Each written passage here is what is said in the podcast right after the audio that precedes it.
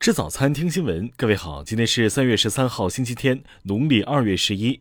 新阳在上海问候您，早安。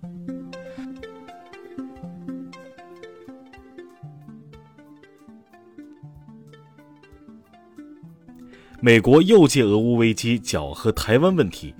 十号，美国国防部和国务院高官鼓动台湾发展不对称战力。宣称乌克兰对俄罗斯军队入侵的顽强抵抗应成为台湾进行自我防卫的榜样。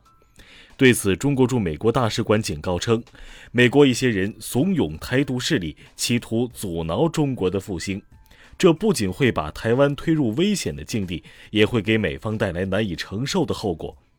对于美西方反复用俄乌局势类比台海局势，国务委员兼外交部长王毅日前在答中外记者提问时强调称，台湾问题与乌克兰问题有着本质区别，两者没有任何可比性。听新闻早餐知天下大事。国家卫健委昨天通报，九号新增本土新冠确诊病例四百七十六例，其中山东一百五十九例，吉林一百三十四例。国务院印发方案。在核酸检测基础上增加抗原检测作为补充，居民可自行购买抗原检测试剂进行自测。北京市通告，市民近期非必要不出京，进返京人员七日内不聚餐不聚会。港珠澳大桥香港口岸人工岛方舱昨天交付使用，这是中央援建香港的第三个社区隔离及治疗设施，它将进一步提升香港的收治能力。长春市委决定免去高玉堂的长春市卫生健委党组书记、主任职务。山东莱西校园近日发生疫情，一周内二百七十一名学生确诊。目前，国家卫健委、教育部均已派员赶赴当地参与疫情防护工作。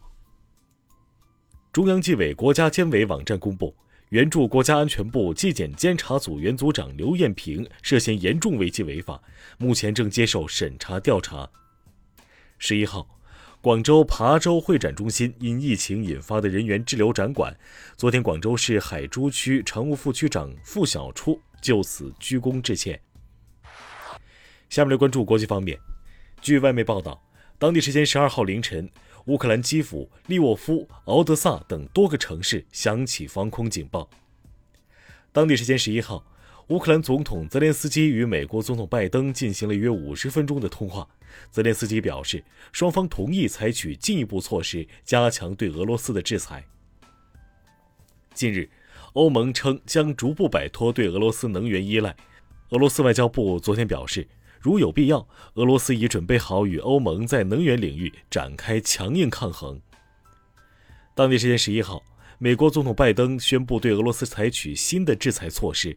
取消对俄罗斯的永久性正常贸易关系待遇，即最惠国待遇。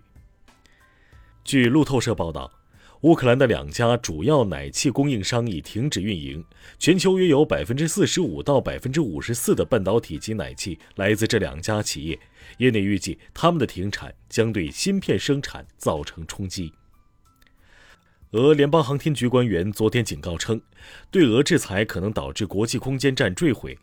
俄联邦航天局将计划对国际空间站项目成本进行优化。日前，印度称意外向巴基斯坦发射导弹，巴基斯坦外交部昨天要求两国对此事进行联合调查。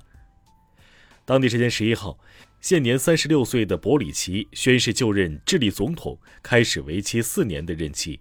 博里奇成为智利有史以来最年轻的总统。下面来关注社会民生。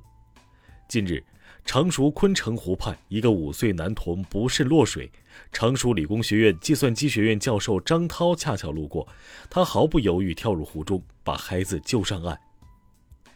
深圳福田警方通报，某管控小区居民朱某违反管控措施，煽动小区居民外出聚集，被处行政拘留处罚。十一号下午，青海一辆货车失控撞上了检查点，造成七人死亡，两人轻伤。近日，黑龙江绥芬河一志愿者在网络直播抓捕涉疫宠物。昨天，当地防空指挥部回应称，已经对其进行批评教育，不再安排其做志愿服务工作。下面来关注文化体育。昨天，在贝尔格莱德成功取得世界杯入场券的中国女篮终于回国，将按照规定进行隔离管理。大连发布昨天发布消息，由大连足球改革发展工作组组建管理团队，接管大连人职业俱乐部，对俱乐部进行全权管理。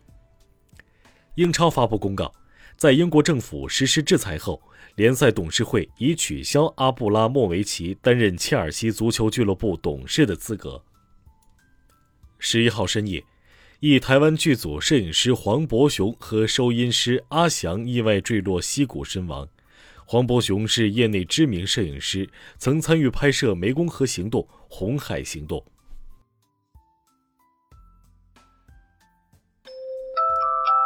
以上就是今天新闻早餐的全部内容。